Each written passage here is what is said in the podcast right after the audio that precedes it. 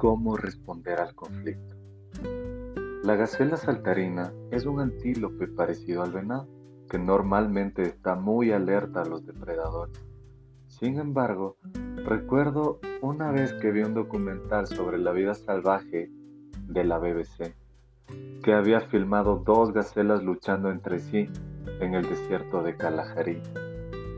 Mientras ellas se dejaban absorber en la lucha, no notaron que el león rondaba a su alrededor esperando su oportunidad de atacar. Mientras lo veía, recuerdo una imagen en la iglesia y con las personas que amamos. Cuando esto pasa entre nosotros, nos volvemos muy vulnerables al ataque. Como dice en primera de Pedro 5.8, su enemigo el diablo ronda como león rugiente buscando a quien devorar. Cuando Dios te llama a seguirlo, Él no te llama a una vida de comodidad. La vida en la tierra implica muchas batallas. En todas ellas, Dios promete la victoria a través de Jesús. Nunca habrá un momento en tu vida terrenal el que todo sea perfecto. Siempre habrá desafíos, dificultades, problemas que resolver.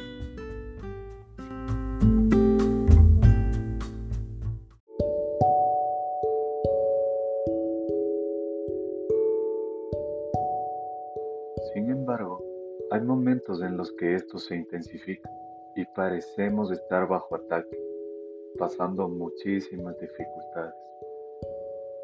Pero Martin Luther King dijo que la verdadera medida de un hombre no es cómo se posiciona ante los momentos de comodidad y de conveniencia, sino qué actitud toma en los momentos de desafío y controversia. En Proverbios 13, 10 al 19, podemos rescatar evita las peleas innecesarias.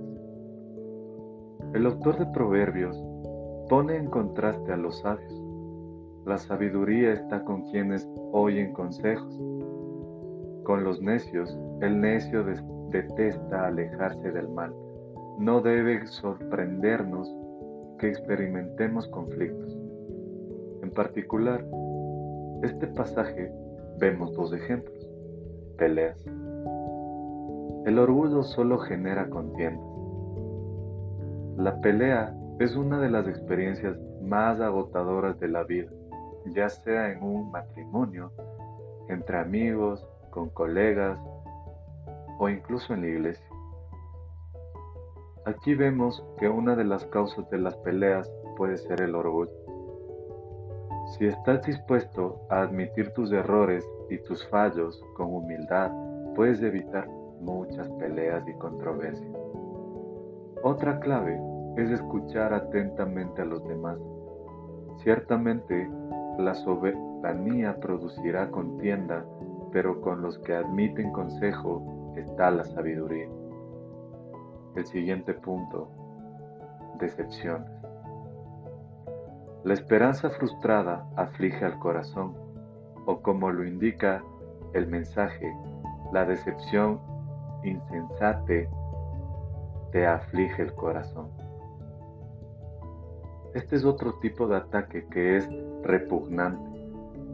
Cuando hemos tenido una visión por algo y se detiene o cuando nuestros planes se retrasan debido a algún ataque o desilusión. La decepción incesante hace que se enferme el corazón. Luchamos con nuestros propios planes y nuestras circunstancias.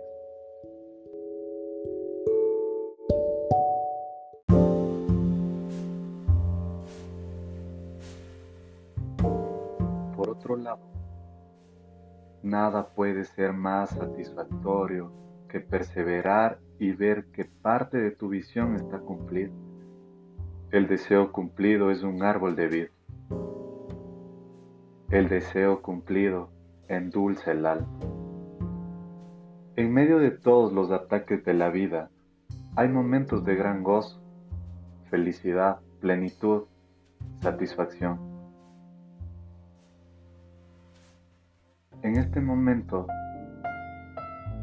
te pido que me permitas extender esta oración por ti.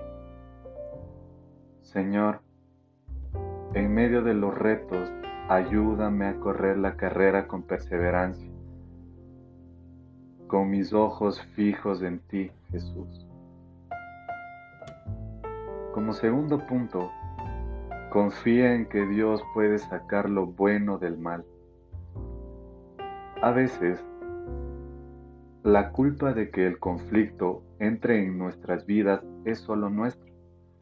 Sin embargo, no siempre es necesariamente el caso. Por ejemplo, los ataques que ocurrieron contra Jesús. No fue por su propio pecado o fracaso, o porque Él causó eso. Más bien, fue el resultado de la maldad, pero Dios lo usó para bien. Una vez que hubo orado por la unidad, Jesús se adentra en el mundo del conflicto, solo y desprotegido, lleno de amor y bondad. Jesús es arrestado y condenado a la muerte. ¿Qué tipo de muerte? Ser crucificado. Si vemos la historia, en aquella época las personas más malas, los que habían cometido los peores errores, eran crucificados como le pasó a Jesús.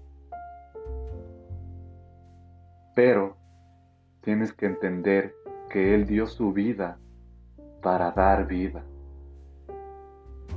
La traición. Este momento fue un momento terrible en la vida de Jesús. Su amigo y discípulo Judas, quien había caminado con él durante mucho tiempo, se había sentado en la mesa había compartido momentos con Jesús. Incluso había pasado tres años con él. Iba a la cabeza de un destacamento de soldados y algunos guardias de los jefes de los sacerdotes y de los fariseos. ¿Para qué? Pues para arrestar a su amigo Jesús.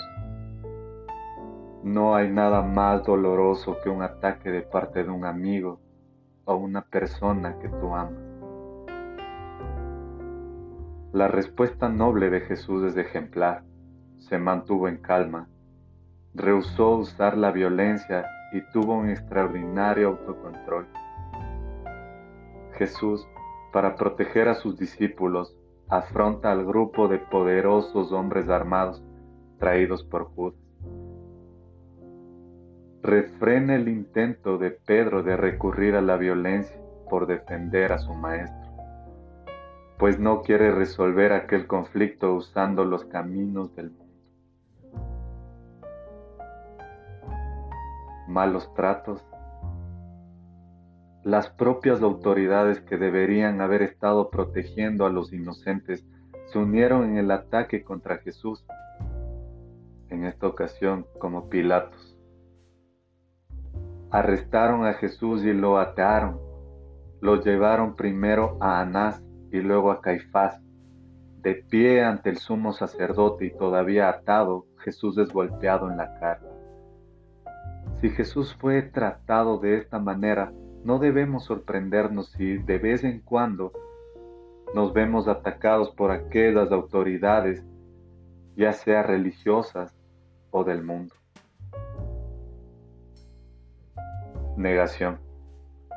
La negación de Pedro no vino de un corazón malvado, sino simplemente de la debilidad humana cuando se le preguntó si era uno de los discípulos de Jesús.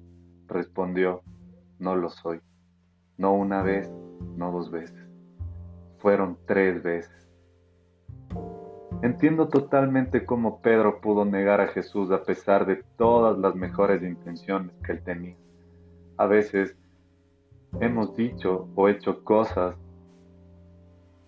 por pura cobardía, enojo, sentimientos ocultos o por el momento. La realidad es que Jesús tiene el control total de la situación. Él sabía todo lo que iba a suceder, pues es Dios, y actuó para cumplir su propia oración del capítulo 9 en el versículo 17 al 12. Jesús fue a su muerte a beber el trago amargo que el Padre le da a beber, pagando el castigo por nuestros pecados y maldad. Jesús pagó la pena por nosotros. Era preferible que muriere un solo hombre y no murieran todos. La muerte de Jesús es en lugar de Pedro y de cada uno de nosotros. Se enfrenta al ataque de la muerte y el juicio para que tú no tengas que hacerlo. Jesús une aquel abismo que existía entre el hombre y Dios. Padre, dame coraje y sabiduría para saber cómo responder con dignidad y gracia cuando esté bajo un ataque. Ayúdame a confiar en que todo trabajas para el bien de los que te aman y son llamados según tu propósito.